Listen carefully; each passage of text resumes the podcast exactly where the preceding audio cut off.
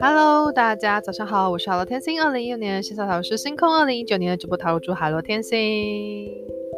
那我这次要来分享的知识的部分，就是稍微的一点带一点理财的观念的部分。就是其实像我自己开直播嘛，然后就是有时候就是呃观众粉丝他们要就是刷我小礼物的时候，我都会跟他们说，有时候就是娱乐费其实要有，但是如果超出了这个月的一些娱乐费的话，其实就是要节制啦。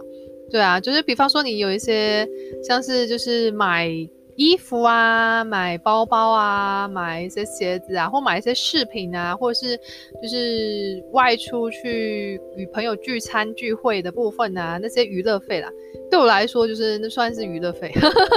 对。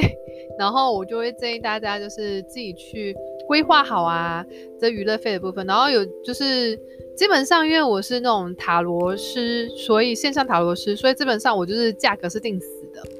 对，所以基本上就是大家就是固定刷我那样子的，就是等等值的那种小礼物在这样子。对，所以我这边是还好，但是如果说像是自己本身的收入，就像有些就是是行政或内勤人员，他们的收入就是固定在那边嘛，那基本上就娱乐费超出的时候，建议就不要就是再去多花太多，就是要节制啊。对啊，对啊。然后就是其实有时候。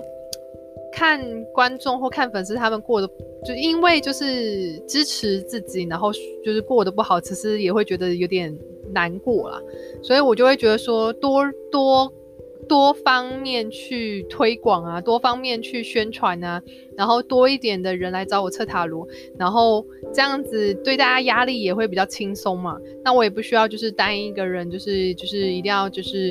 一定要一直支持我这样子。我是这样觉得啦，所以就是大概跟大家分享这个小知识，那希望对大家有帮助。我是 Hello 天星，我们下次见，拜拜。